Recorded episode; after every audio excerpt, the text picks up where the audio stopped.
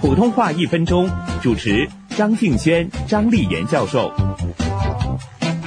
要到较远的地方去，军车是免不了的。就是上班来说，很多人都不是一趟车能够直接到达。哎，张教授，我想问一下，军车在普通话里面应该怎么讲呢？小轩，转车也可以说成换车和倒车。比如说，在九龙塘换车，或者到这儿来不用倒车。转车反而比较少用。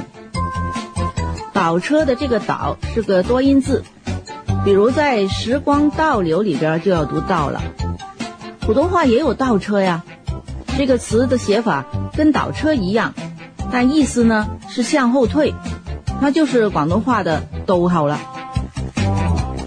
普通话一分钟，香港电台普通话台、香港中文大学普通话教育研究及发展中心联合制作。